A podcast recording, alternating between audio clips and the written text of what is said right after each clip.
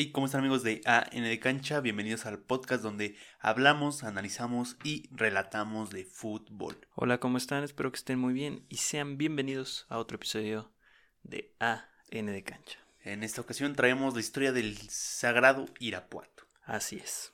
Del equipo, no de la, de la situación ni nada de eso.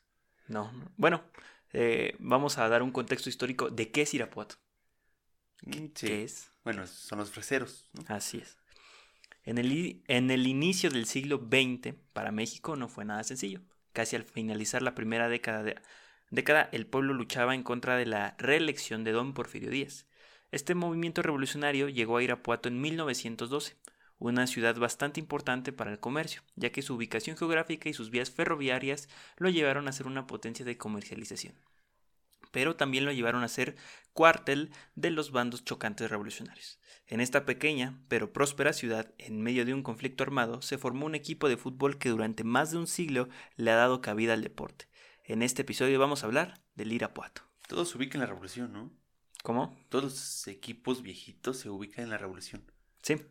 En medio de la revolución crecieron los Sí, equipos. sí. Y tiene mucho sentido, porque fue una libertad de que se fueron los ingleses y eh, muchos pudieron hacer sus equipos. Sí, no- tampoco no tiene mucho sentido, pero como que llega esta tradición o necesidad de hacer un club de fútbol. Ya existen otros deportes. Sí, el béisbol, por ejemplo, Sí. pero el fútbol eh, fue lo que más le gustaba a la gente al final, Ok. porque se quedó. No empieces, ¿eh? A lo mejor te llega ahí, no, ¿cómo crees? No? El béis nos gusta más. El béisbol en Irapuato es lo mejor. No. Sí, Sí, late más, ¿no? Hasta no, donde- bueno, en Irapuato no, eh, o sea, ahí sí, este, el fútbol está, ahí el fútbol es otra onda. Sí, es, un- sí, es sí. una religión. claro, parecen ingleses, ¿eh?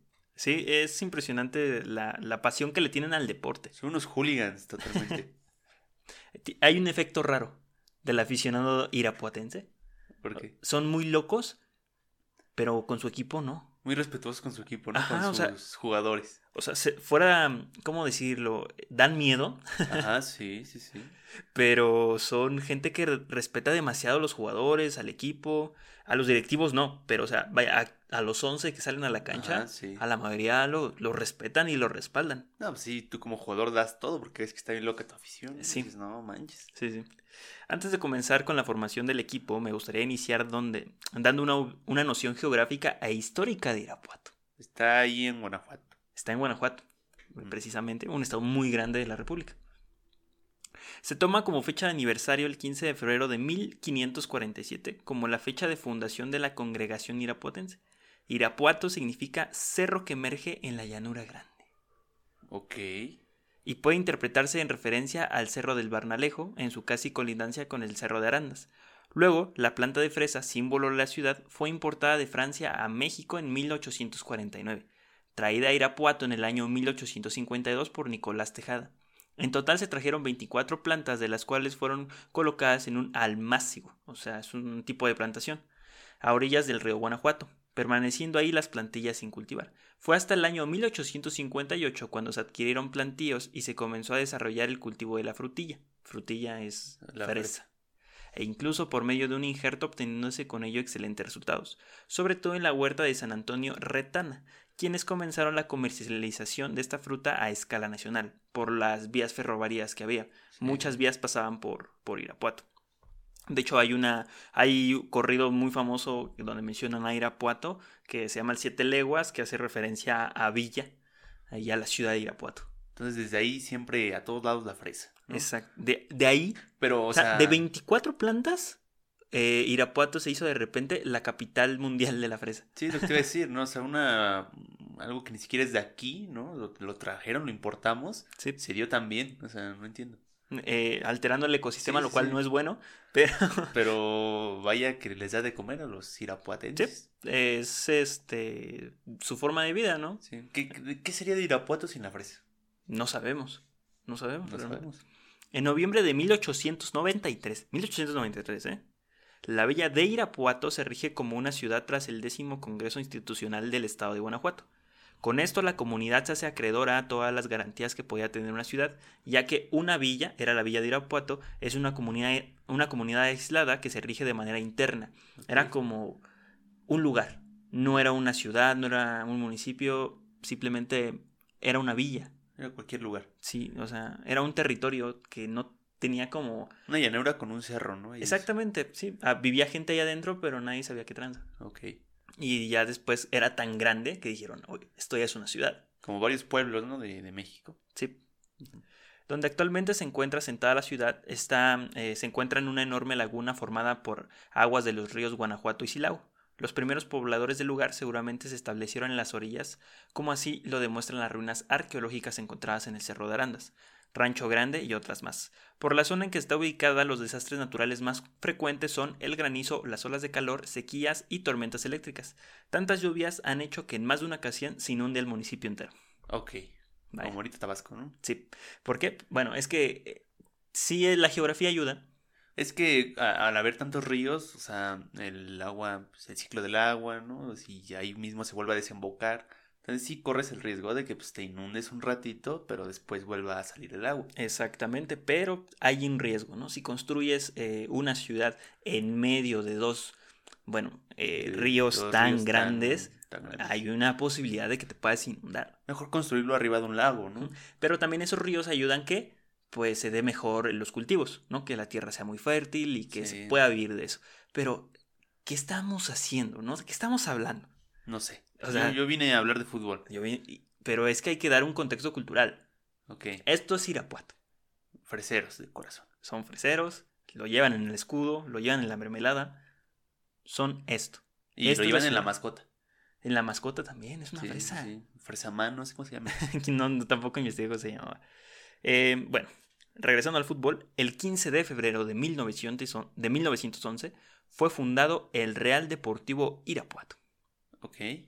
por don Manuel González, José Lavín, Ignacio Porres y Pedro Garnón. Iniciando la revolución. Sí, pero ahorita vamos para allá. Este último provenía, Pedro Garnung, del equipo español Real Gijón. El primer y original uniforme fue una playera blanca, shorts gris plomo y calcetas de en rojo con líneas de color gris. El primer campo fue el de la estación. A blanco y negro jugaban. Sí, literal. Eh, La estación estaba ubicada entre las ruinas de lo que ahora es una cremería. la higiénica, se dice. ¿Quién sabe si sigue existiendo? Y la antigua estación del tren del Irapuato. El nombre Real Deportivo Irapuato fue idea de Pedro Garnung, porque venía del Real de Ah. A diferencia del pasado inglés de otros equipos, el Irapuato fue fundado por españoles. Bueno, que ya Sí. era común para esas décadas. Tiene sentido, ¿no? O sea, siempre fue, casi siempre fueron extranjeros o gente que venía de clubes con extranjeros. Así es. Eh, el equipo inició a entrenar desde noviembre de 1910, que se considera fecha de la fundación, el 15 de febrero de 1911, Ajá.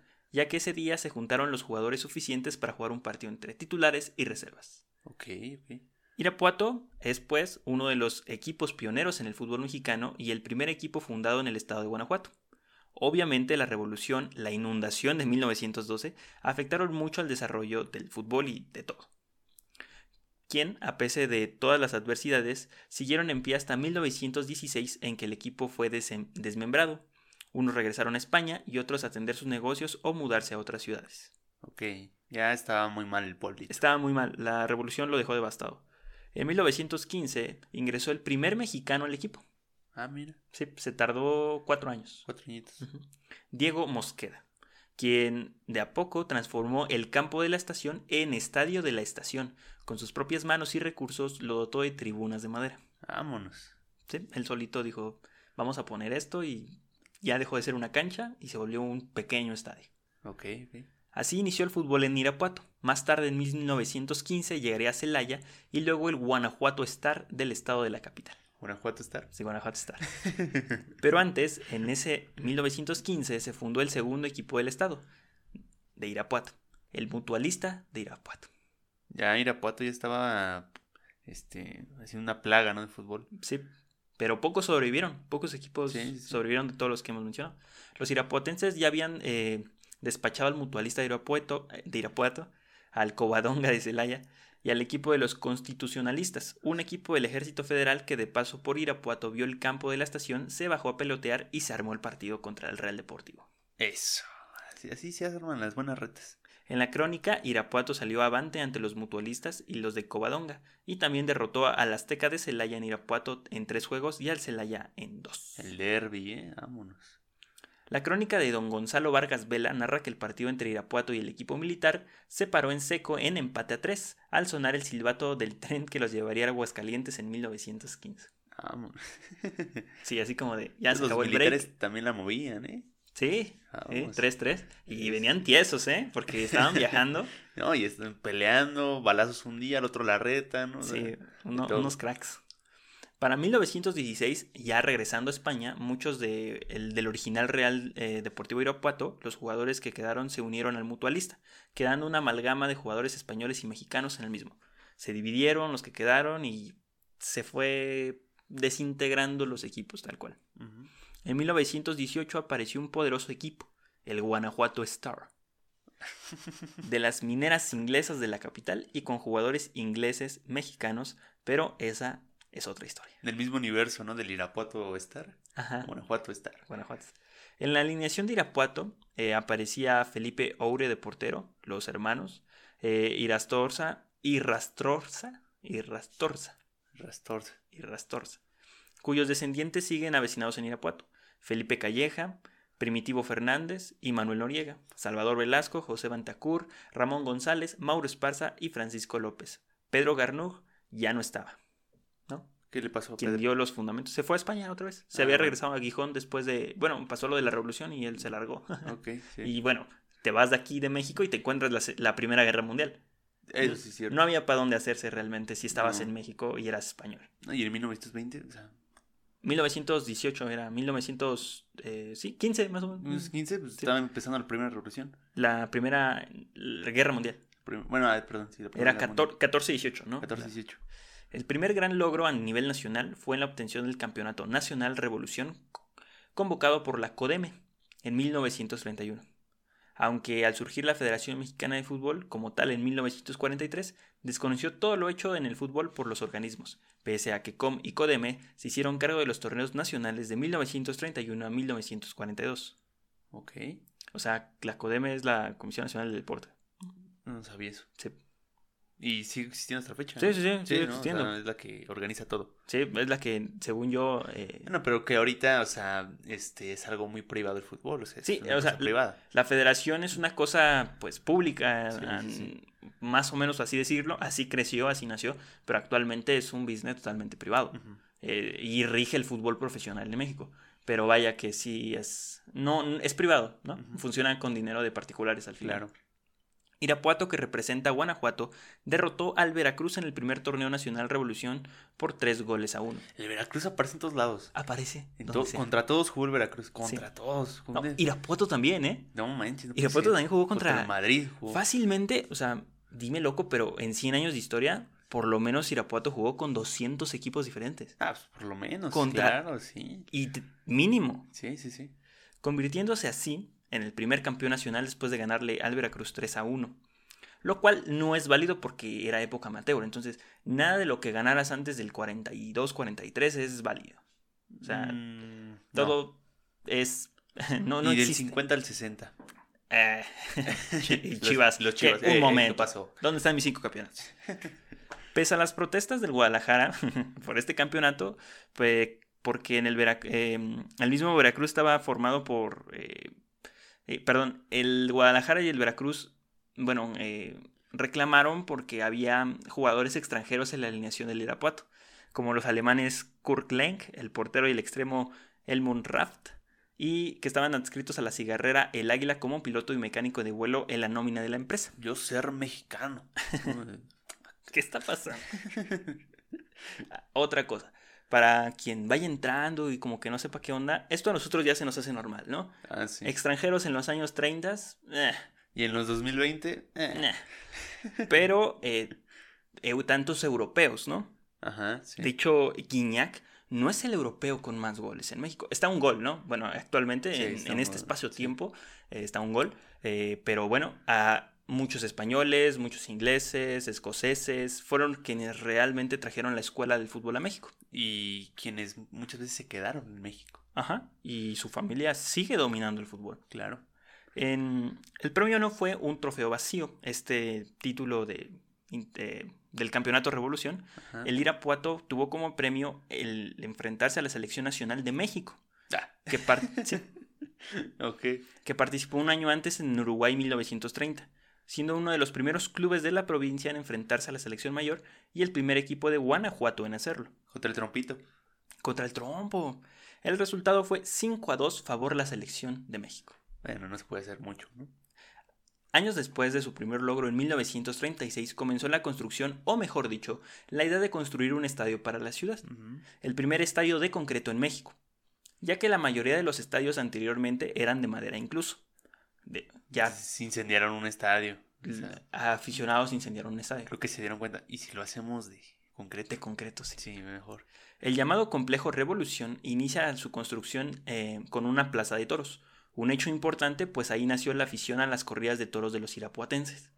Y al par se inició la construcción del Estadio Revolución en enero de 1936, el día de la inauguración formal del Coloso, el día 11 de octubre de 1942. Qué, qué fecha tan curiosa, ¿no? O sea, El 11 de l- octubre. los de Irapuato les pones un estadio de hockey y lo llenan. O sea, ellos Sí. lo que le pongan van que- y lo ven. Lo que te distraiga, sí, ¿no? sí, sí. Irapuato creció mucho. O sea, en estos años era una cosa de nada Irapuato, aunque era muy importante Sí, sí, sí. por, por la producción que tenían de fresa y Siempre bueno, han sido una clase, pues, muy trabajadora. muy trabajadora. Guanajuato es un estado muy trabajador, o sea, cada estado como que tiene sus diferentes oficios y que son los mejores en eso, en el país. ¿no? Sí, sí, sí. Ese día, el 12 de octubre, asistieron al evento autoridades locales, estatales, civiles, federales y militares. El nuevo complejo deportivo abrió sus puertas para los irapuatenses el 12. El gobierno federal dio autorización y aportó económicamente para la edificación del coloso. Vámonos. De hecho, bueno, creo que hay otro estadio que era el estadio... eh, Ah, pues este, sí. También, no, mentira. Eh, el otro fue el que fue este eh, Álvaro Obregón. Había un estadio que, que fue a ver ahí Álvaro Obregón, pero no era de fútbol. Era otro, pero algo así era, Ok, más o menos. más o menos. Pero, o sea, el punto es de que este, el Estadio de Revolución, no era el primer estadio en Irapuato. O sea, ya se habían construido intentos de... Sí, y también de madera, ¿no? Y todo. El equipo de, de Irapuato tenía un estadio donde jugar de local, pero a la fecha del fútbol en Guanajuato estaba muy lejos de profesional. ¿O no? No lo sabemos. En 1943, un, año después de la construcción del Estadio Revolución, se había dado marcha a la primera liga profesional en el país, pero que contaba con pocos equipos. Ocho, ¿no? Eh, sí, 10, Algo así. 10, 10, Ujú. 10. Eh, en 1944, el León representaba al Estado y lo dejó muy bien plantado. León pronto se convirtió en el bicampeón del fútbol mexicano de la mano de Adalberto el Dumbo López. El crack de Alberto. Eh, un dios. El que está por arriba de Boselli, ¿eh? Sí, está por arriba de Boselli, ¿eh? Sí, Sí, cierto. sí, sí. Muy, muy buen apunte. Ajá. Muy buen apunte. Eh, y también jugó toda su vida en primera división. Adalberto, dios. Un crack. Sí, y desplazado por Horacio Casarín. Sí, cierto. Sí, cierto. Este sucedió en 1949, pero dos años antes, en 1947, nació otro elemento del equipo de Irapuato, el escudo. El escu- Ah, pues sí, cierto. ¿qué- ¿Con qué jugaban antes?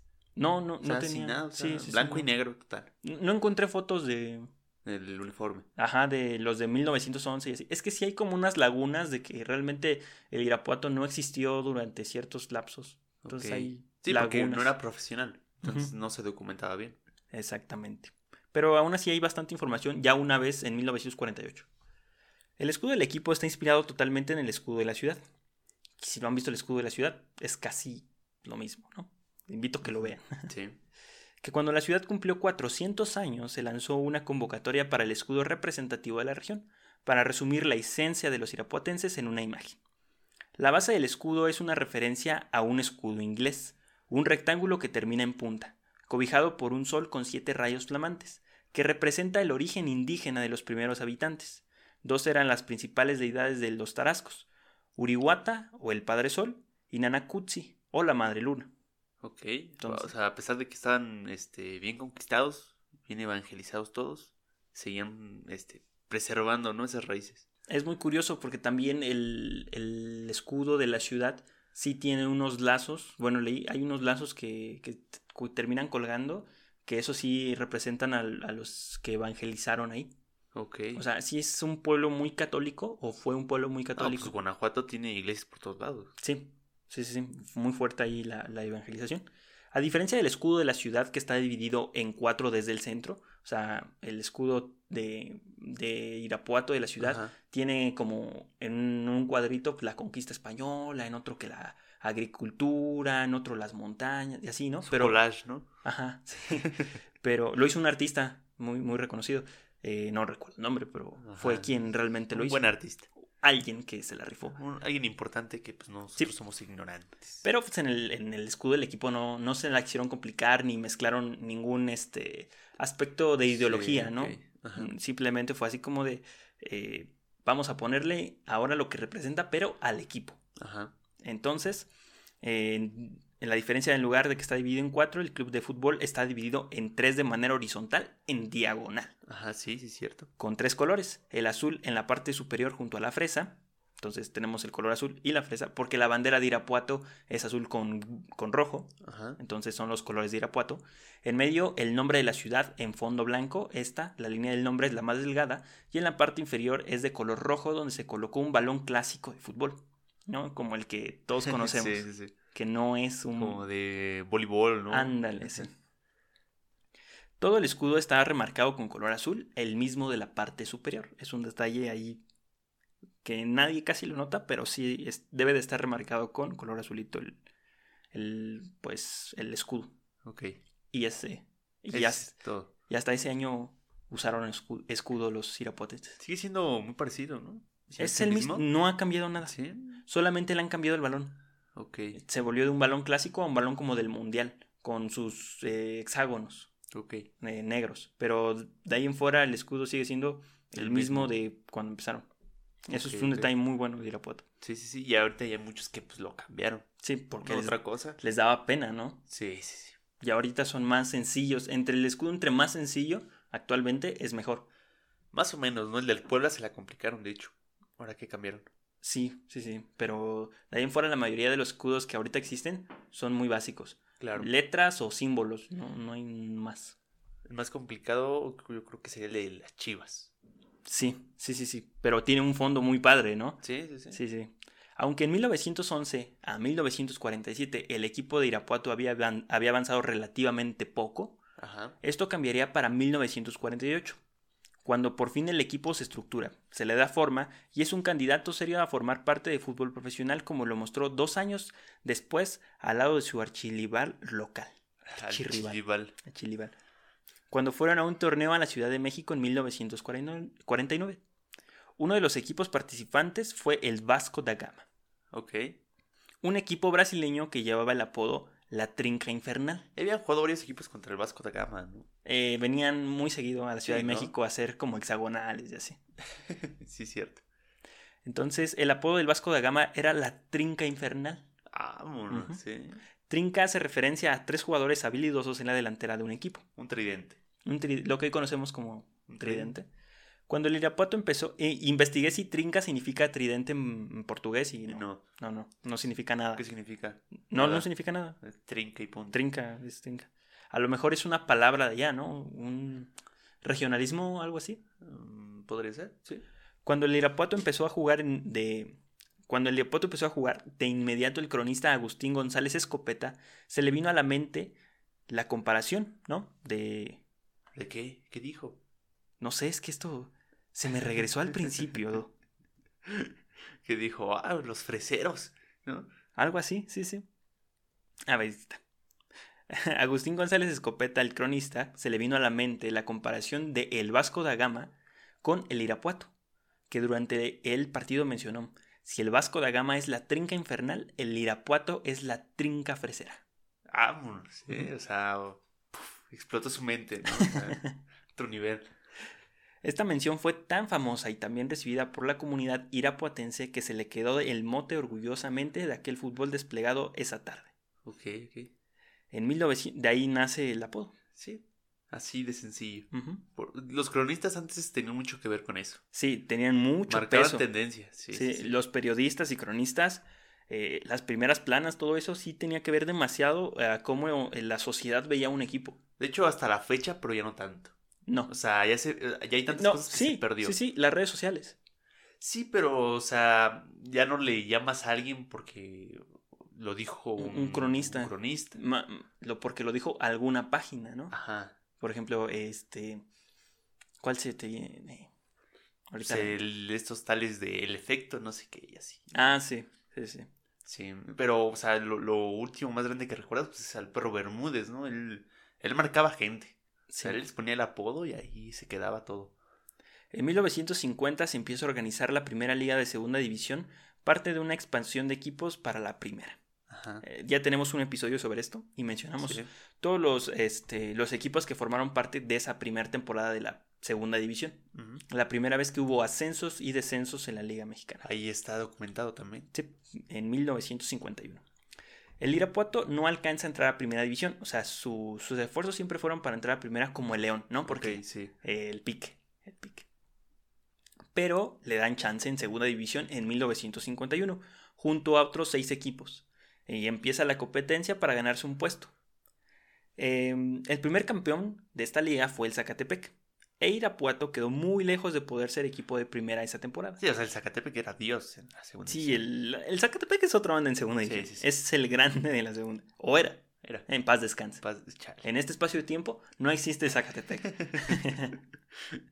Al siguiente año, en el torneo habría 10 equipos, contando a la trinca, y llegó con, como refuerzo al equipo Florentino López.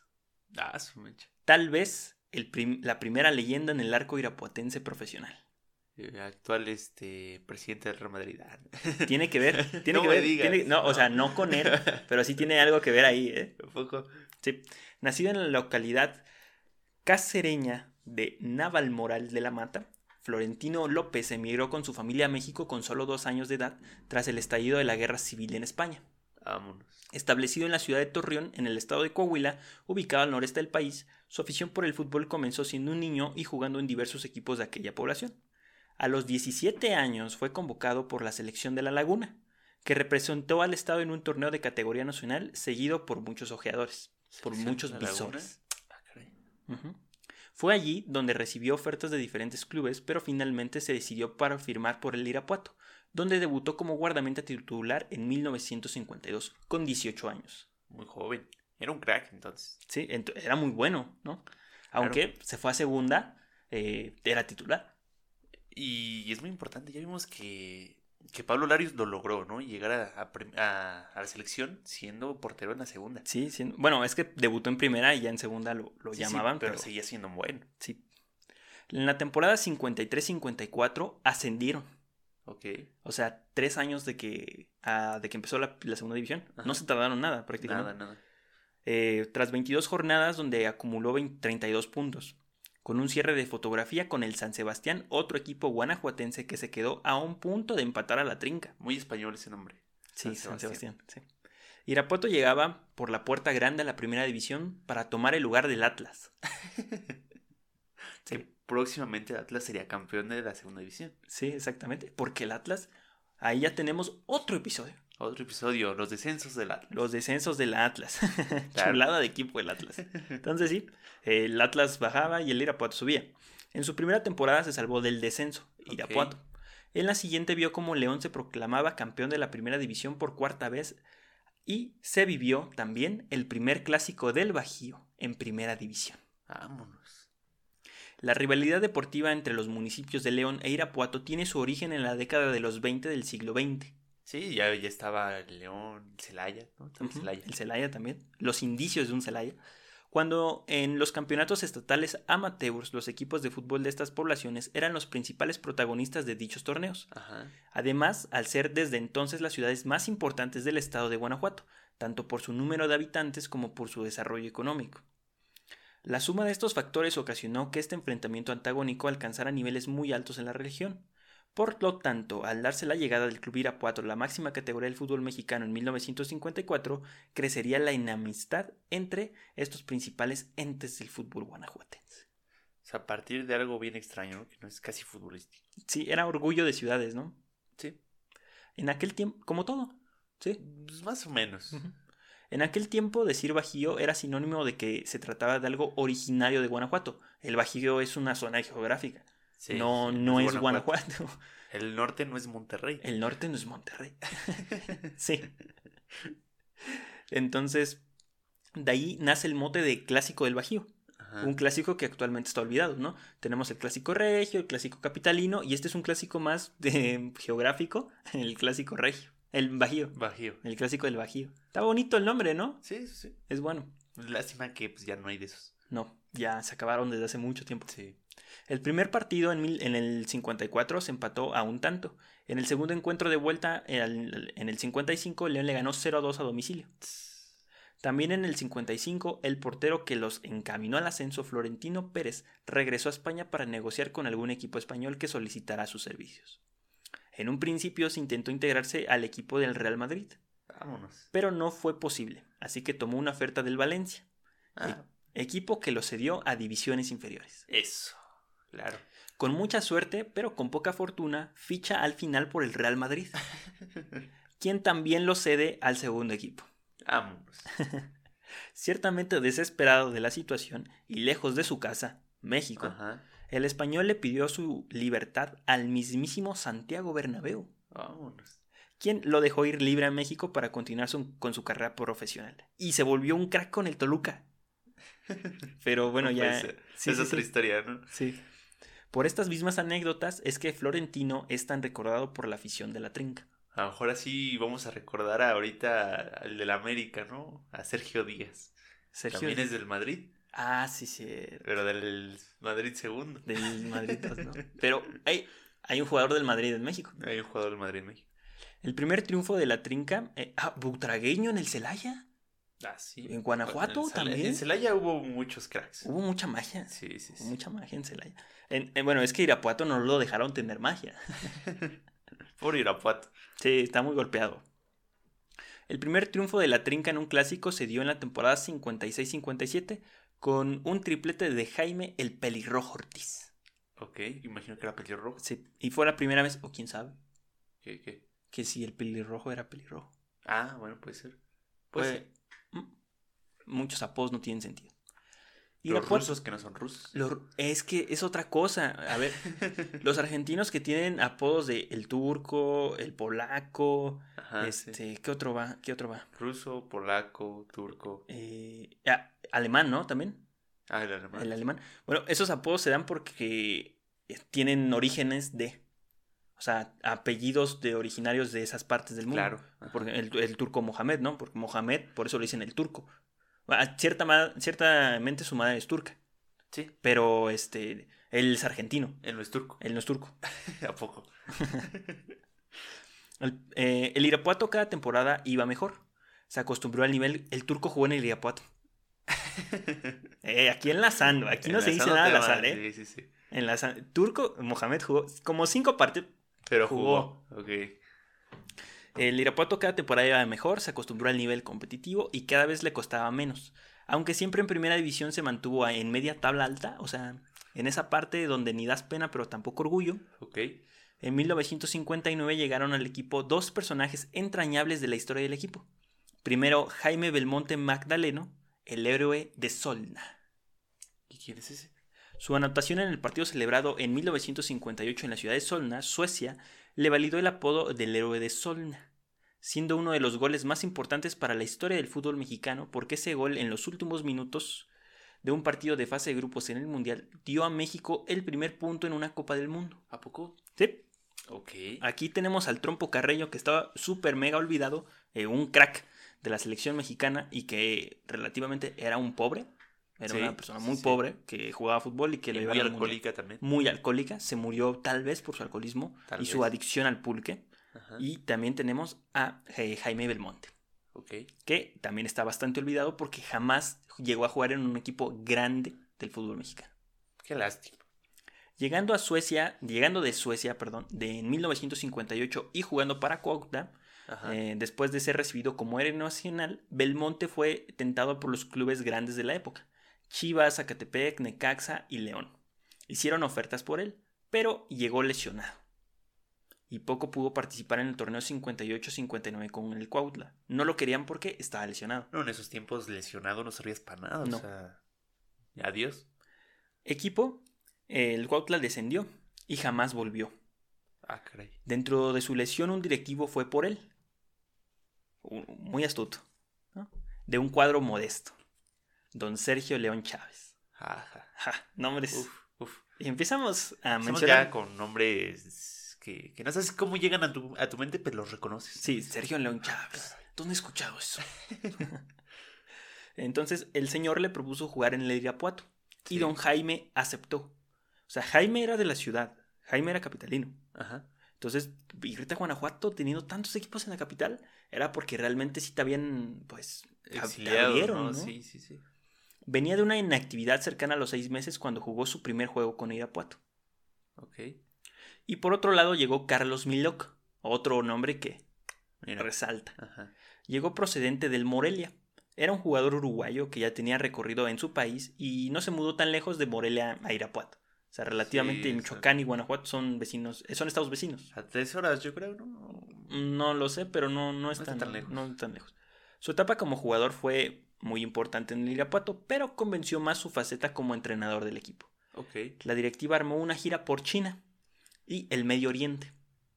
Sí, no, ¿Qué no sé, onda? ¿Qué, qué, qué tranza? no sé. ¿A jugar béisbol o qué? Donde se enfrentaron a combinados nacionales de la zona como China y Hong Kong. Así vencieron también al campeón nacional de Egipto. Vámonos.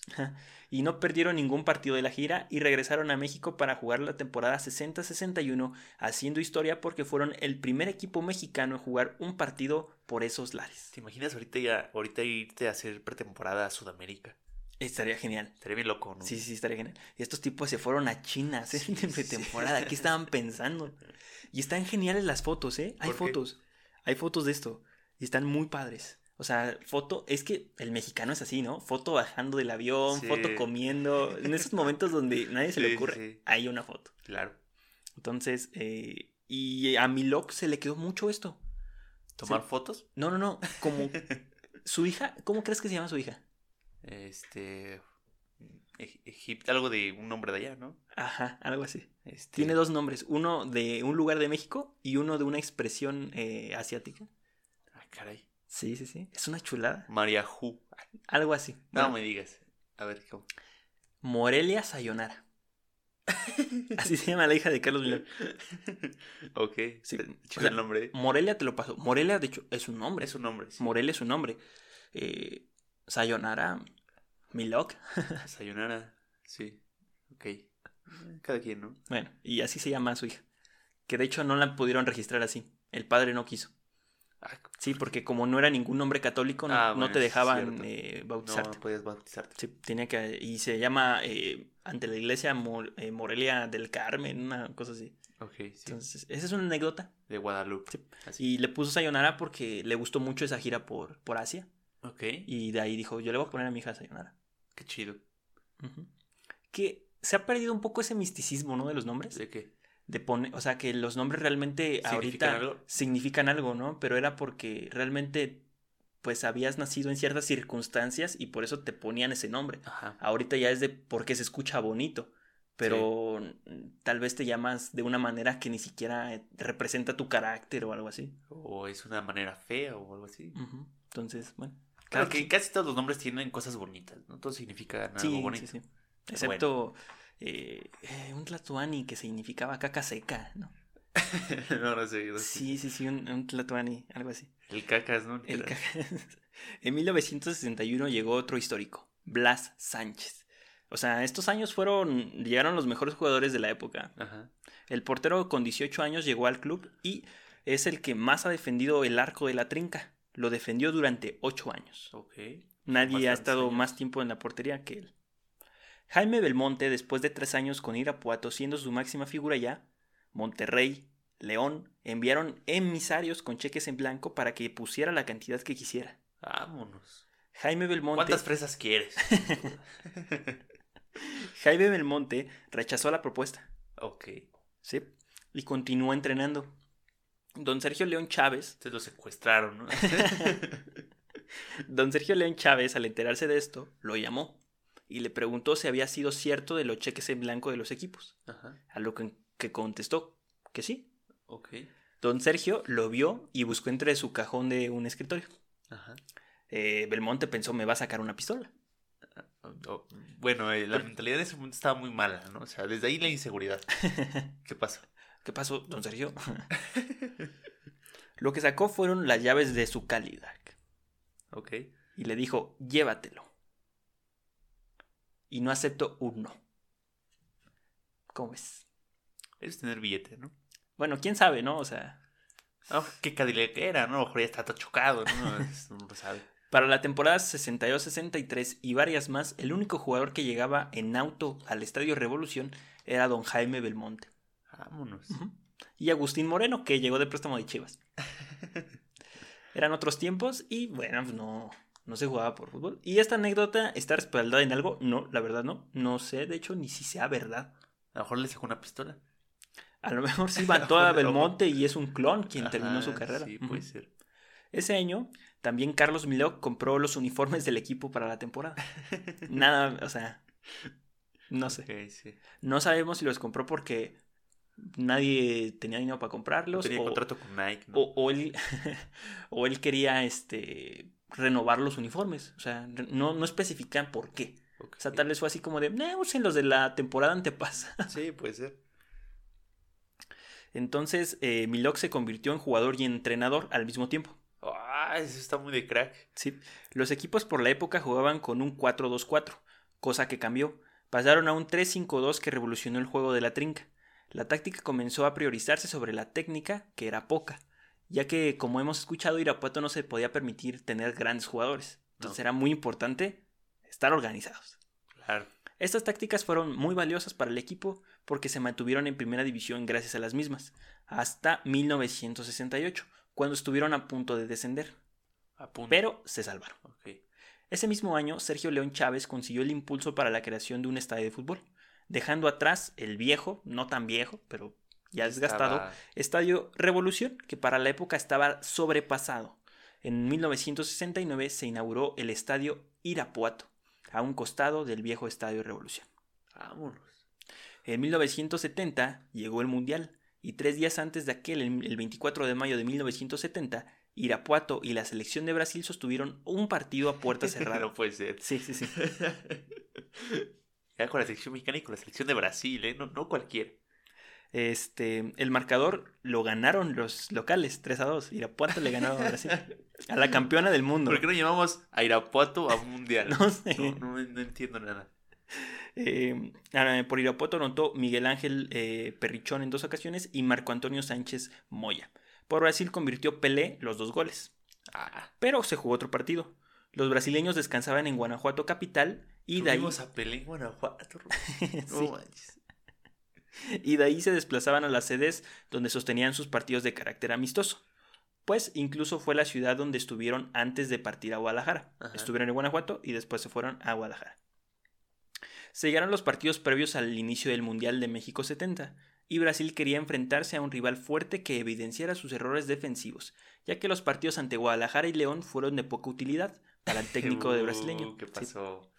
Por la permisividad de dichas escuadras y el estratega Mario Zagalo encontró en Irapuato un sinodal fuerte que puso en apuros a su defensa. Así como, como ahorita Reynoso, ¿no? Que para pasar de esa defensa está difícil. Sí. Es una prueba. Es que el Irapuato jugaba eso. O sea, el Irapuato no jugaba a ganar, el Irapuato jugaba a no perder, ¿no? Está Entonces, chido. un equipo así te convenía jugar. Pues sí. El partido de, de Irapuato ante Brasil es histórico y fue una fiesta, ya que es la única ocasión que uno de los mejores jugadores del mundo pisó el césped del estadio Pues Irapuato. claro, o sea, según se dice que es el mejor jugador de la historia del mundo. Sí.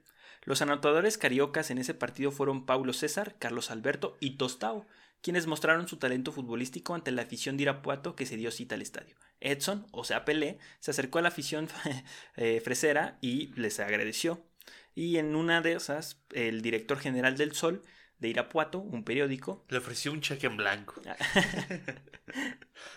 este, a- Alfonso Chico Patiño entregó al goleador brasileño un sombrero charro de plata por su partido número 100 vistiendo la playera de Brasil. Ahí pasaron mil cosas. ay, ¿Qué pasó aquí? ¿No? Una premiación a Pelé en Guanajuato.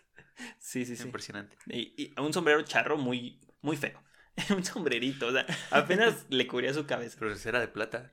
Este. Cierto, ¿no? Pues. Bueno, era. eh, Es un decir, ¿no? No un sombrero charro de plata.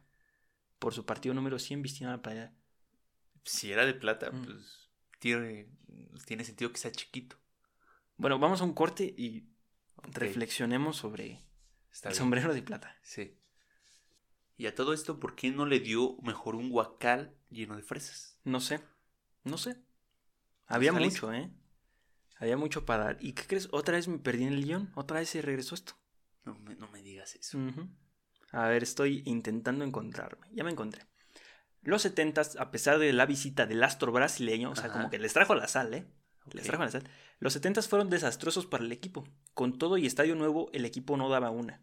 70-71, Jaime Belmonte contaba 106 goles, más menos, no hay registros fiables, y se retiraba del fútbol profesional.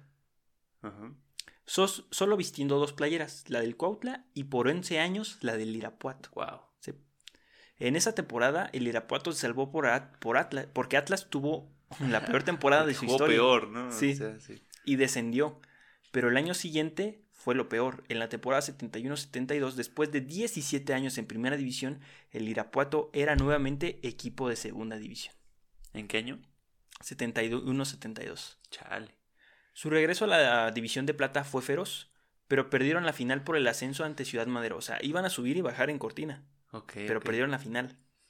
Dos años después, en el 74-75, pierden otra final por el ascenso, ahora en contra del Tecos. No me digas eso. Y luego el Tecos. Tres temporadas después vuelven a perder otra final del ascenso, ahora contra el Zacatepec.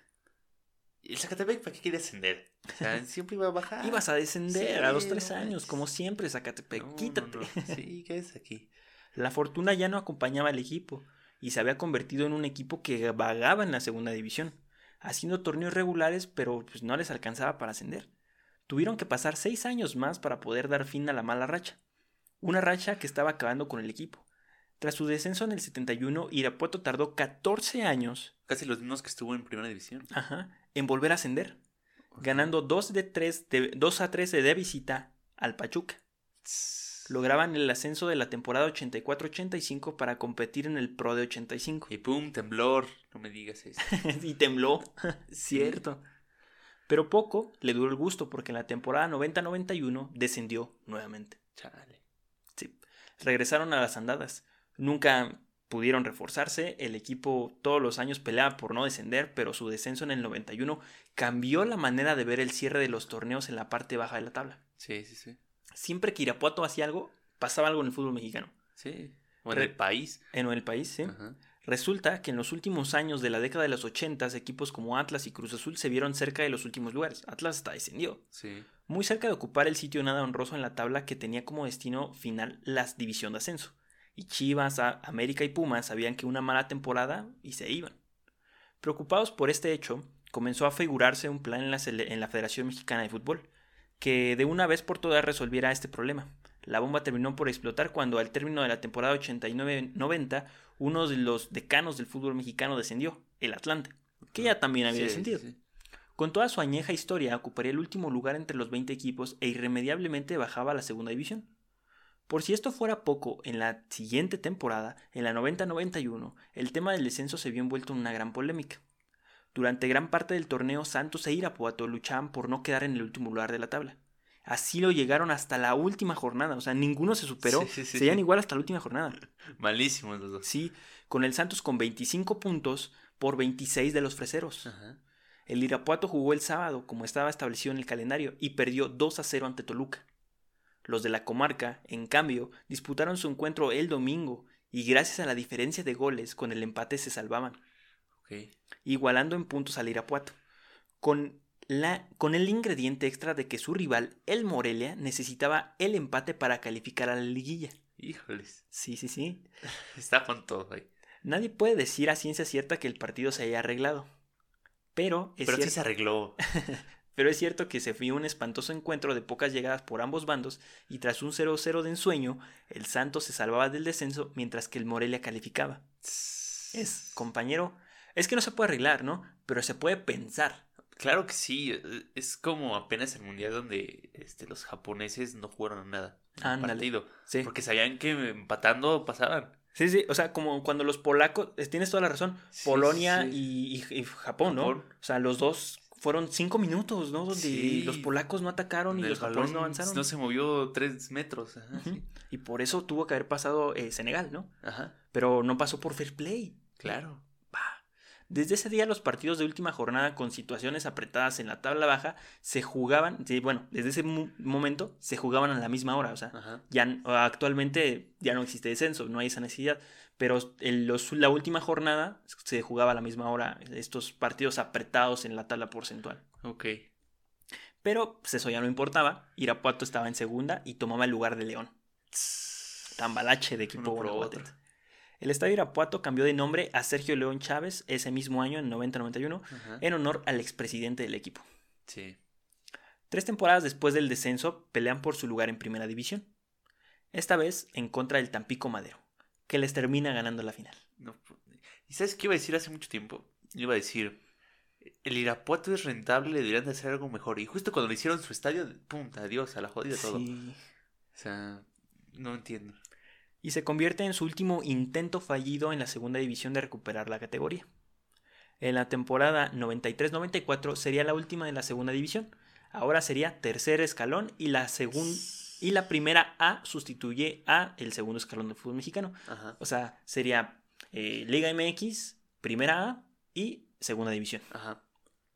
En el invierno del 96 llegan también los torneos cortos a la Primera A y cambia el formato. Ahora quien gane las dos finales, tanto de invierno como de verano, asciende automáticamente. Pero si solo ganas una de las dos, pasas a jugar una final por el ascenso contra el otro campeón.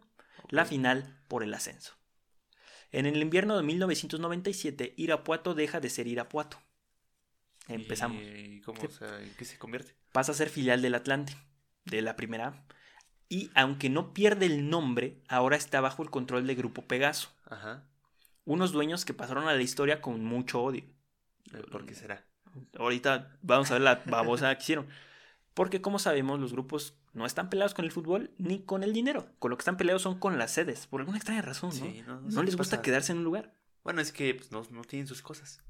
En la temporada del 97 llegó Cristian Ariel Morales, del Atlético Talleres.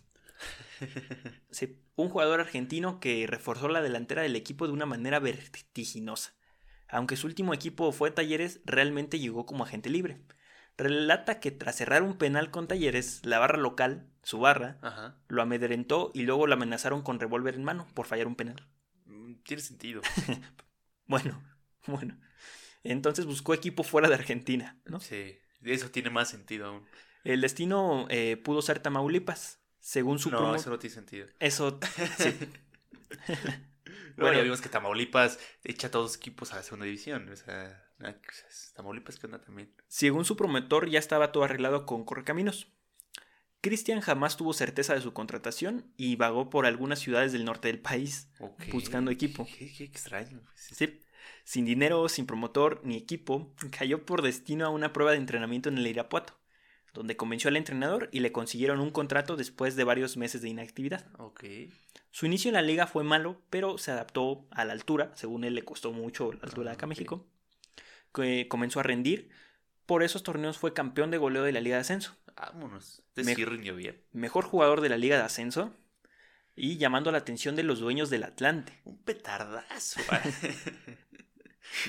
Entonces llamó la atención de los dueños del Atlante que Atlante y Irapuato eran lo mismo, ¿no? Ajá. Nomás que uno estaba en primero, otro en segundo. Eh, el jugador quería dar el salto a primera división, pero cuando llegó al Atlante o cuando pretendía llegar, el entrenador de los Potros le dijo que ni él para la banca estaba. Uh.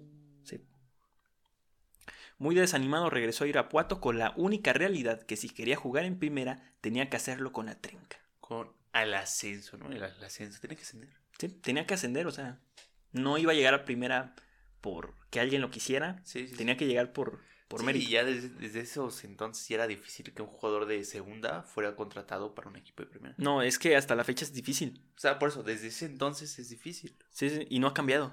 ¿no? En el invierno del 99 ganan el torneo y con ello medio boleto a primera división y en el verano del 2000 consiguen la otra mitad del boleto ante Cruz Azul Hidalgo. Ok. Y empieza a sonar como la ambulancia, ¿no? Sí, ya está en emergencia Irapuato. Eh, Irapuato, tranquilo, ¿no? Así estaba Irapuato ese día, ¿no? Eh, y de ahí una rivalidad muy buena con Cruz Azul Hidalgo. Sí, sí, sí. Ahora redujeron la espera de 14 años que tardaron la primera vez a solo 9. Eso. Eh, va, me- Si se trata de avanzar, avanza, ¿no? Avanzamos bien, sí. eh, se reencontró con el León y el Celaya en primera división. Ok. Había tres equipos guanajuatenses en la Liga Sí, Mexicana. Sí, no, Guanajuato plagado de fútbol. Más que Veracruz, ¿eh? Ya hay Es que Veracruz solamente ha tenido históricamente un equipo, ¿no? varios, ¿no? Pero. Ah, en bueno, sí, pero, o sea, en, momentos. en- O sea, en primera división sí. Bueno, al principio sí tenía varios, sí ¿no? tenía, tenía varios, sí. Sí, cierto. Bueno. Eh, tomaron el lugar de Toros Neza e hicieron un buen tor- primer torneo. Casi se meten a liguilla y todo, ¿no? Como siempre, peleando por no descender, pero la tabla del cociente les beneficiaba porque habían hecho un muy buen primer torneo. Sus hermanos del Atlante descendieron. Híjoles. Qué cosas, ¿no? O sea, tu primer equipo desciende. Sí, o sea, sí, sí. Pero mantuvieron la categoría. Ahí quién sabe qué pasó. No, no vamos a eh, enrollarnos Cosas de la liga, ¿no? cosas de MX. En el invierno del 2001 jugó sus últimos partidos Martín Rodríguez, jugador uruguayo que llegó como refuerzo a la delantera. O sea, la dupla era eh, Martín con, con Ariel Morales. Ok. era la super dupla. No, un jugadorazo Martín. O sea, inspirado. O sea, era un jugador de esos que en partidos importantes te salía, ¿no? sí, Pero vaya, no, no tenía un nivel. Era promedio. Ajá, sí, sí, sí. O sea, tenía dotes de un jugador muy, Ajá. muy bueno, pero no era un top, ¿no? Cada tres partidos. ¿no? Sí. Entonces, eh, este fue el único goleador de en primera división. Anotó 12 goles y ganó el premio. Vámonos. Sí. Y le daba eh, ese lugar de media tabla de Irapuato. O sea, con él ganaban partidos, anotaba Sí, goles sí. decisivos. Como ahorita el Juárez con Darío Lescano. Ándale. Es perfecta descripción. Y Ariel eh, ya funcionaba, o sea, el, el Cristian era un goleador del ascenso. Pero ya en primera división funcionaba más como un asistente, como un poste, ¿no? El, el típico que molesta al defensa, que le abre el camino. Sí, sí, un poco sí. más, este, sí, un Más poste. toro. Ujú. Más de peina el balón, cosas Sí, así. sí, sí. En el torneo del 2002, Grupo Pegaso cambió de sede al Irapuato. Ah, caray. Así se me ocurrió. Hoy me levanté con ganas de mandar al Irapuato a Veracruz. ¿Por qué? Porque sí, porque quiero y es mi equipo. Ah, caray. ¿Cómo ven? Qué, qué extraño, qué, qué raro. Esto causó controversia, ya que el Veracruz de la primera A estaba con medio boleto para primera división. Entonces fue así de, ¿qué están haciendo Veracruz? O sea, ¿Y a dónde lo van a mandar, no? ajá, Sí, otros seis meses y Sí, ya, sí. ya ganan el ascenso, ¿no? Pero no. Entonces, compraron, al- bueno, mandaron al Irapuato para allá. Supuestamente se dejó Irapuato porque la plaza no era rentable. Eh, Eso siempre dicen. Sí, o sea, siempre desde, no, es que... no Mazatlán se rentable". cambió porque no era rentable. Ajá, Morelia, ¿no? siempre O sea, es lo mismo. sí. Bueno, también, o sea, si, si va perdiendo el equipo y no hay show, pues también quieres todo, ¿no? Sí, sí, sí. O sea, tal vez pierden, pero juegan chido. Y dices, Como ahorita el Atlas, ¿no? Que dice, es que no dan una, pues contrátenle buenos jugadores, ¿no? sí. Entonces, eh, pero realmente se rumora que fue por fines políticos Ajá. el cambio de sede, de los cuales conocemos bien que han llegado a existir en el fútbol mexicano. Porque en el fútbol de México se toma como una distracción mediática. Ajá. y favores, ¿no? Que te llevas bien con el gobernador. Ay, gober, te lleva un equipo de fútbol. No sé cómo funciona eso en la política en México, pero funciona. De alguna forma sí existe eso. Como fuera la razón, Irapuato se iba de primera, por ninguna puerta más que la de la desaparición. Chale. Eh, seis meses congelados. Digo, ok. Y aquí comienza el relajo de franquicias mal llamadas franquicias. Ya sabemos que, Sí, que no se llaman así. Durante el verano del 2002, Irapuato no participó en ningún torneo como sede. También el goleador histórico del equipo Cristian Morales superó a Belmonte después de casi 30 años como el goleador histórico del equipo. El tractor. Ah, Desde el apodo nos da una noción de cómo jugaba. Eh, la habilidad que tenía, ¿no? Anotó 118 goles, pero hay una contradicción, ¿no? Belmonte es el máximo anotador del Irapuato en primera división. Ah, mira. O sea, porque Cristian anotó muchos goles en segunda división. como Raúl Jiménez, ¿no? Con los Wolves. Ándale, exactamente. Ah, Él sí. es el mayor anotador en la Premier, pero no lo hace el mayor anotador del equipo. Ajá, Eh, exacto. y lo mismo pasa aquí, o sea, Belmonte sigue siendo el máximo anotador del equipo porque los hizo en primera división Claro. Y jamás descendió. De hecho, cuando él se va, el Irapuato desciende. Se va, sí. También se va la jodida. El Veracruz perdió la final del ascenso contra el San Luis, Ajá. el Veracruz de la primera, entonces eh, le salió bien la movida. Ok. Y le dio su lugar al equipo de la Trinca que regresaba a la operación del fútbol mexicano. Vámonos. E inmediatamente quedaron campeones. Ah, Sí. Le ganaron la final a la Piedad, equipo michoacano, y con esto tuvieron medio boleto a la primera división nuevamente. El torneo de verano del 2003 no pudieron ganar a la final. La final la ganó el León. No puede ser otra vez. y acordando un clásico del Bajío para el ascenso a la máxima categoría. Ay, ay, ay. Este Irapuato se, se las ve difíciles, ¿eh? Es un dios el Irapuato. Se las ve negras. Al final tuvo todo, todo la final menos buen fútbol. Como liga de ascenso, las cosas a los marrulleros son cotidianas. Pero es en esa se pasaron. En esa final, la mayur- mayurrería Sí. llegó a otro nivel. El profesionalismo, ¿no? Se dice. Primero, el partido en el Estadio León fue algo que marcó el inicio del fin. Los jugadores del Irapuato lo ganaron 1 a 2 con un penal que jamás se marcó a su favor, con un gol anulado en fuera de juego que sí era gol, y el partido pudo terminar fácilmente 1 a 4. A favor del Irapuato. Ajá, o sea, eh, todo estaba en contra del Irapuato, hasta el árbitro. Ok. A comparación de León, el Irapuato era un equipo modesto que jugaba con lo que tenía y podía. Sí, sí. sí. Lo que lo demandara Grupo Siempre, Pegaso, o sea, ¿no? Siempre y con su afición. ¿no? Sí. Y en cambio, León, que era un equipo con mucho más presupuesto dotado financieramente por Carlos Ahumada. Vámonos. ¿Sabes quién es Carlos Ahumada? Me suena que tiene dinero. Suena- poder. Exacto. Tenía mucho dinero y mucho poder. el Sí. señor. Supuesto empresario que se quería ganar la confianza del entonces presidente de México, Vicente Fox. Vámonos. Sí, sí, sí. ¿Hasta dónde llegamos? Todos se ganaban la confianza de Vicente Fox. ¿no? Sí, porque Vicente Fox era guanajuatense. Es guanajuatense. Claro. Poniendo un equipo de fútbol en primera. Era su manera de decir, así voy a hacer Así business. estoy con el pueblo. Exacto. Sí, claro. Así voy a hacer business con el precio. Sí. Y el equipo elegido fue el León.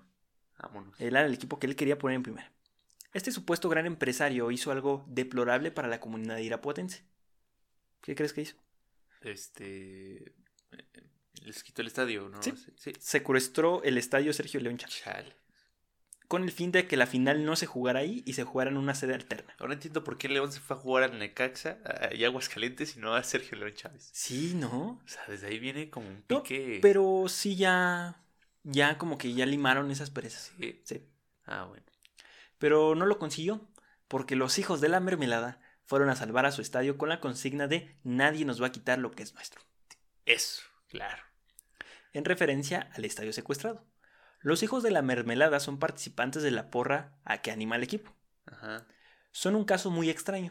No hay lógica para explicar cómo viven el fútbol. Lo que decíamos al principio. Sí. No, no entiendes que sean tan locos. Y con, o sea, tanta afición, tan apasionados, o sea, no, no hay No. explicación. Mm, mm, No hay explicación lógica para ir a ver un partido de tercera división.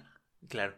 Neta. Y con la pasión que lo viven. Si no hay explicación para ir a ver al Cruz Azul, Rubén, tampoco. o sea. Estos héroes sin capa, pero con máscara, sí, cierto. irrumpieron en el estadio. Sacaron a los responsables y uno hasta lo entregaron a la policía. Sí, sí, sí. Un trabajo limpio que ni la policía pudo hacer. Vámonos. y se limitó a ver.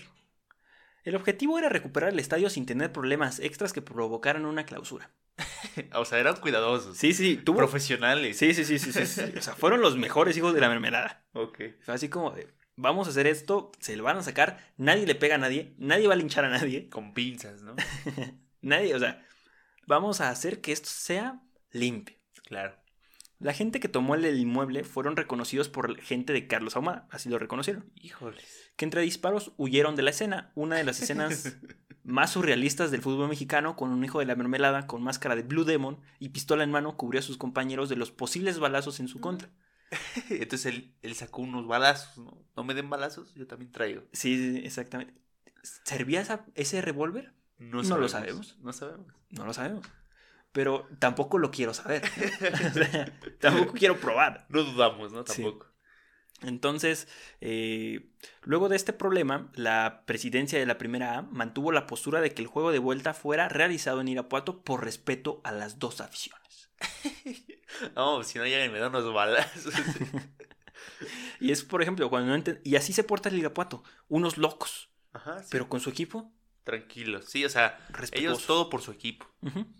Y aquí es cuando viene el efecto Irapuato. Porque podrán mentar madres, pero en toda la tarde del partido de vuelta no aventaron ni un solo objeto que hiciera daño a los integrantes de León. Vámonos. Ahumada, en la entrada del autobús le mentaron la madre. Lo- la misma imagen de cuando va llegando el Cruz Azul Hidalgo, Lo mismo. la misma pero con el León. Sí, sí, a todos lados los han de recibir igual, ¿eh? Sí. El maestro Reynoso, que era entrenador de León, desde ahí, o sea, como que el maestro Reynoso en segunda división ya veías Sí, que había... había varo, Así, sí. Salió a provocar a la grada del Irapuato. Ah, caray. Así de sucio. Y solo se lamentaron. Nadie le aventó nada. Y el maestro les contestaba, o sea, se lamentaban. y, O sea, ¿qué tenías que hacer ahí? No sé. Ahumada también salió a la cancha a provocar. Qué bueno que no estaba el Blue Demon, ¿eh? Si no se nos saló. Ah, el Blue Demon, dos plomazos y para su casa. Pero estaba muy bueno, porque ¿sabes qué pasaba? ¿Qué? Porque los del Irapuato le decían como de, aquí no, allá afuera. Sí, así le La decían. típica, ¿no? Sí, Allá sí. afuera. Allá afuera, allá afuera. Porque sabían que si pasaba algo, iban a clausurar el estadio y la Sí, final sí. no se iba a jugar.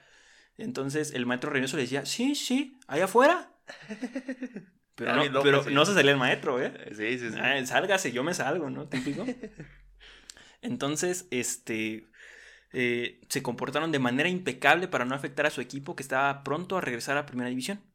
Mientras el partido comenzaba, el presidente municipal Ricardo Ortiz confirmó que el que estaba detrás de todo era Carlos Ahumada. Vámonos. Sí. Tal vez no fue el mejor momento para decirlo, pero ya se sabía o se sospechaba que fuera él. Ah, o sea, ya era algo que estaba gritando casi, casi. Jamás se presentaron cargos en contra por él, por el- ni por el incidente. O sea, el presidente del Irapuato, este, no, pues ya no nos corresponde. Así hablaba.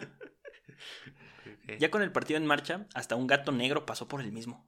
Ok. Todo, Oh, ya, un gato, se ya, ¿no? El mismo partido le ganó, el, par- el partido lo ganó Irapuato 1 a 0 y Global 3 a 1 para con- eh, consagrarse campeón de la primera división. Y ascendía. Vámonos. Otra vez me perdí. Y a Ahumada se le hizo ahora sí que, que se le volteó la tortilla, ¿no? Como dirían. Sí, sí, sí. O sea, en lugar de, no, pues vamos a, a plantear un buen partido, vamos a hacerlo Sí, bien. sí. Vamos a secuestrar el estadio. Órale, va. Sí, tranza, ¿no? O sea, ¿qué onda? No, no sé. Bueno, Clever Meyer era el supuesto dueño de aquel ascenso, Ajá. que con risa nerviosa, de esa risa comprometedora, contestaba que no tenía dinero Ok.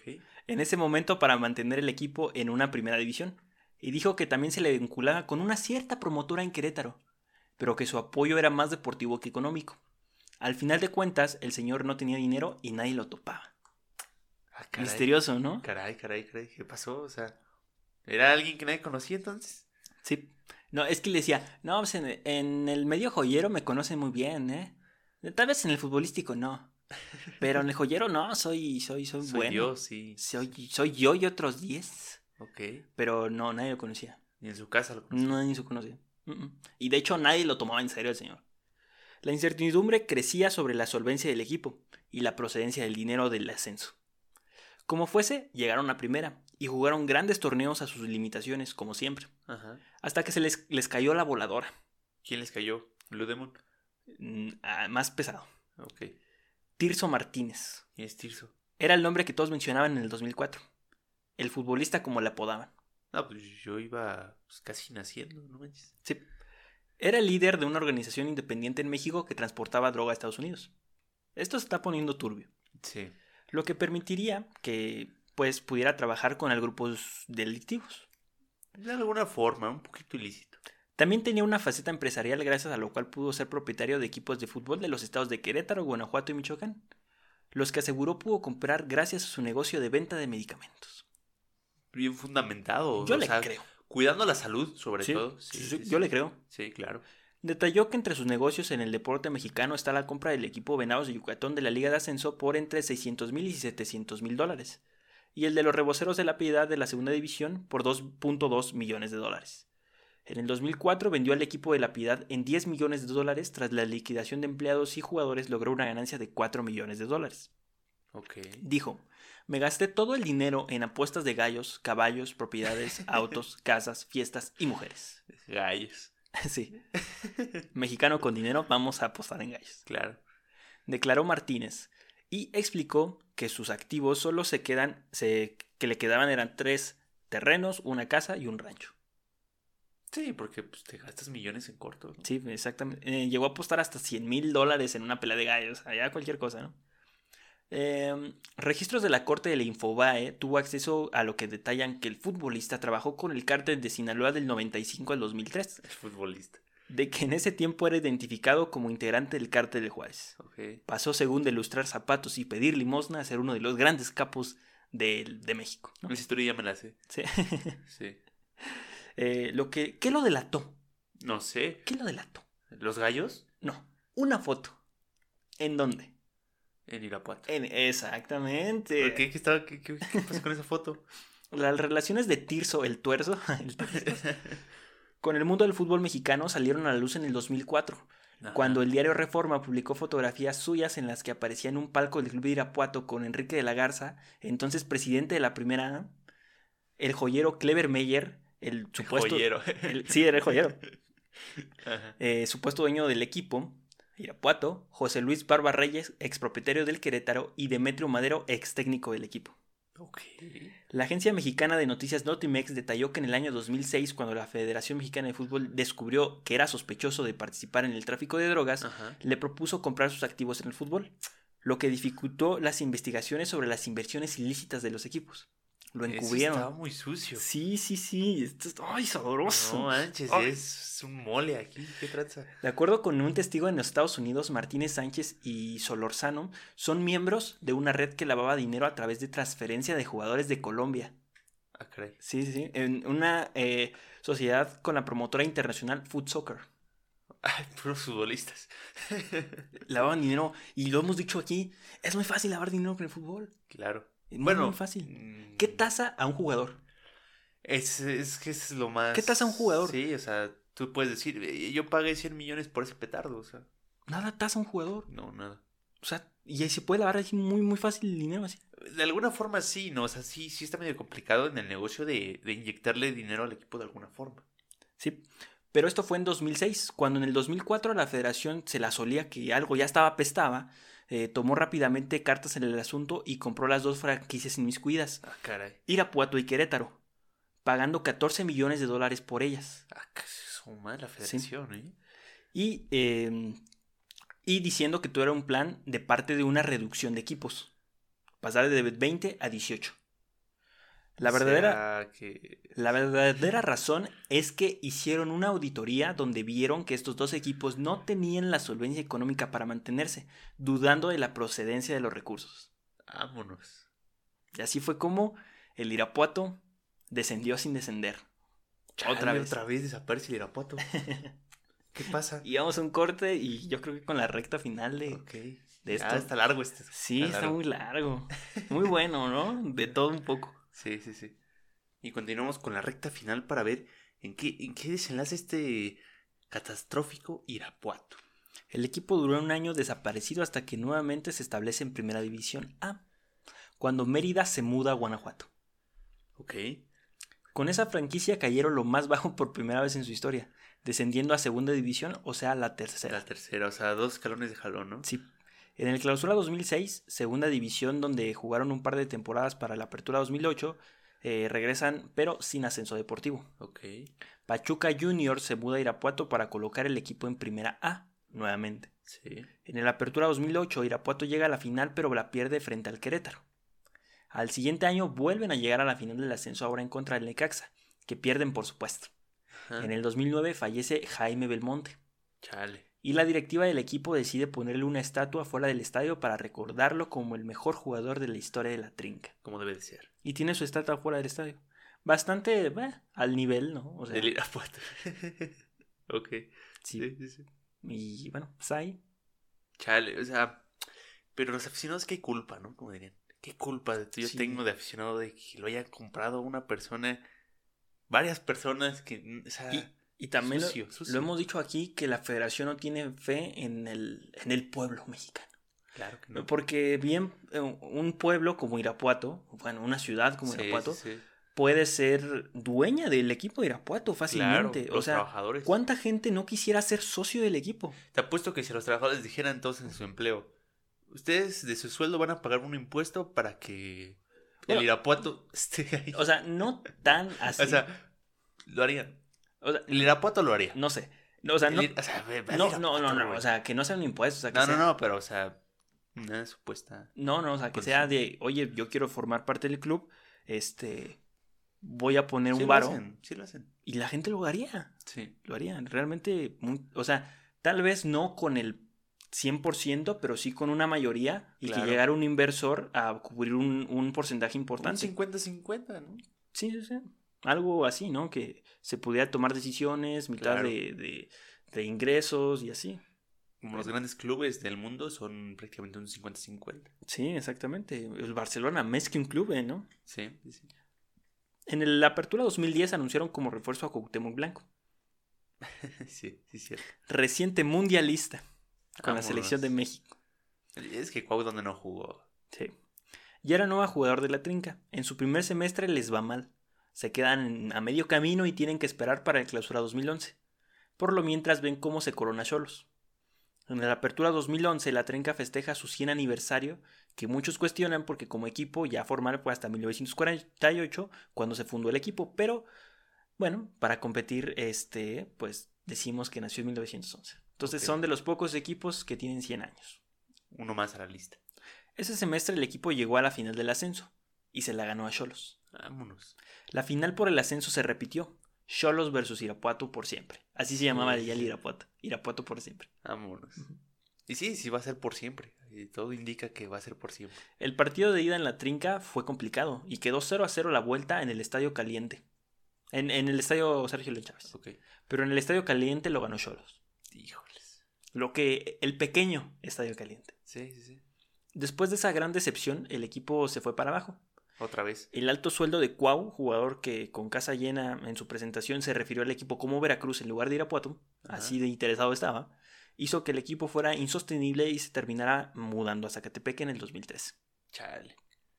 Y a partir de ese momento jamás pelearían para volver a- en lugar a Primera División. Hijo de la madre. puede ser. Luego vienen otros cambios de sede, cuando los mandan de los mochis como murciélagos, o sea, los- se mudan a los mochis y se convierten en murciélagos. Cuando lo compran las ballenas galeana y cuando por fin encuentran cierta estabilidad se dan cuenta que están en segunda división cada vez más lejos de la primera. No puede ser. Actualmente el equipo se encuentra en la segunda división sin posibilidad de ascender por las condiciones de su estadio.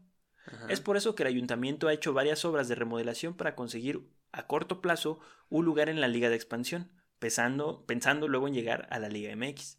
Desafortunadamente, y como siempre en Irapuato, los malos manejos de la administración hacen sufrir al equipo. Hoy se están peleando por quién es el dueño. Ante la Federación Mexicana es uno, pero el que pone el dinero es otro.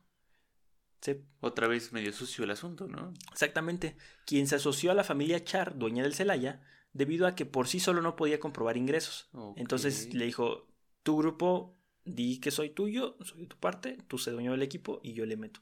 Es un grupo, ¿no? Es un grupo, sí. Y pasó a convertirse hoy en un problema más a la historia de este equipo. Pero bueno, o sea, que cosas así siempre se han dado y la federación le permite a unos y a otros, ¿no? Exactamente. Siempre hemos dicho eso. ¿Por qué a ellos sí? Sí, A otros no. claro. Eh, por ejemplo, ahorita lo que está muy fuerte en Irapuato es embutacar el estadio completo.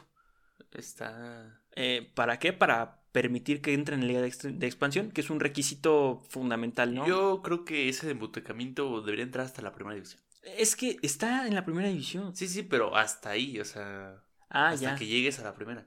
No sé, yo creo que las condiciones de tu estadio, siempre y cuando se conduzcan hacia las líneas de seguridad de, los aficionados, Sí, sí, creo que Está no correcto. tendrías por qué verle si está bonita la fachada, si le caben 10, si le caben 15, si cumple con las medidas de seguridad sí. para tanto aficionados como jugadores y todas las personas inmiscuidas, no tendría No que tener problema para jugar en primera división. Si no, ya dile a Pumas que se vaya a buscar otra casita. Exactamente. Es que aquí también lo hemos dicho, ¿no? O sea, eh, hay un episodio que decimos cómo hacer un equipo profesional de fútbol. Y también ahí uno de los requisitos es, es un plan, ¿no? A Sí. cinco años de cómo va a evolucionar. O sea, que y- tú que digas, me quedé sin dinero en un año.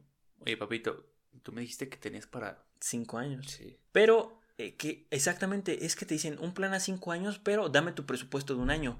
No tiene sentido. No. O sea. ¿qué, ¿qué rentabilidad tiene un equipo que te va a decir a cinco años, pero tiene nomás el presupuesto para un año? Pues pide el presupuesto para cinco años. Claro. El problema es de que dejan entrar a cualquiera. Sí. pero no a la élite. A- Ese es el otro a problema. cualquiera de los que ellos les eh, dicen. No, sea, porque mira, para cuarta división, todos pueden entrar. Eso sí. Todos. Pero no todos pueden ascender. Exactamente. Es una jalada. ¿Por qué los dejas entrar? Ajá, sí. Es pues, para jalar más dinero. Ajá, es como los de, sí puedes ascender. Es que sí puedes participar, pero no puedes ascender. O sea, no me Sí. jodas. Ajá. O sea, mejor mándame a la jodida. O sea, ¿para qué tienes ese tipo de equipos si no supuestamente no sirven? Claro.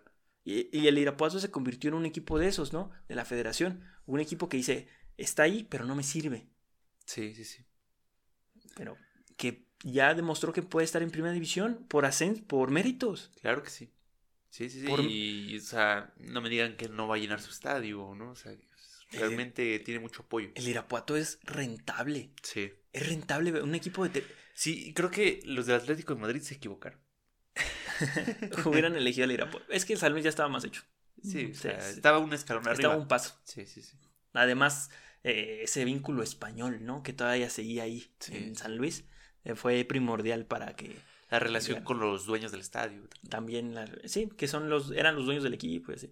Entonces, pues, hasta aquí la historia del Irapuato que tiene un poquito de todo. De todo. Suciedad, este, y un poquito también de revolución, guerra, historia. Narcotráfico, Todo. todo tiene. A Blue Demon también. Tiene a Blue Demon. No sabemos si es la máscara de Blue Demon. Sí es Blue Demon. Tal vez digan, no, ma, ese es el Tinieblas. No, no sé, brother.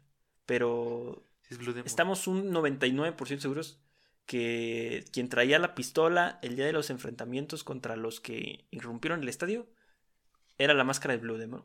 No traía traje como está en la imagen, pero traía una máscara, una eh, máscara de Blue Demon. Pero lo hicieron limpio. Ellos iban de traje prácticamente. Exactamente, ¿no? Elegante. Hicieron un trabajo elegantísimo.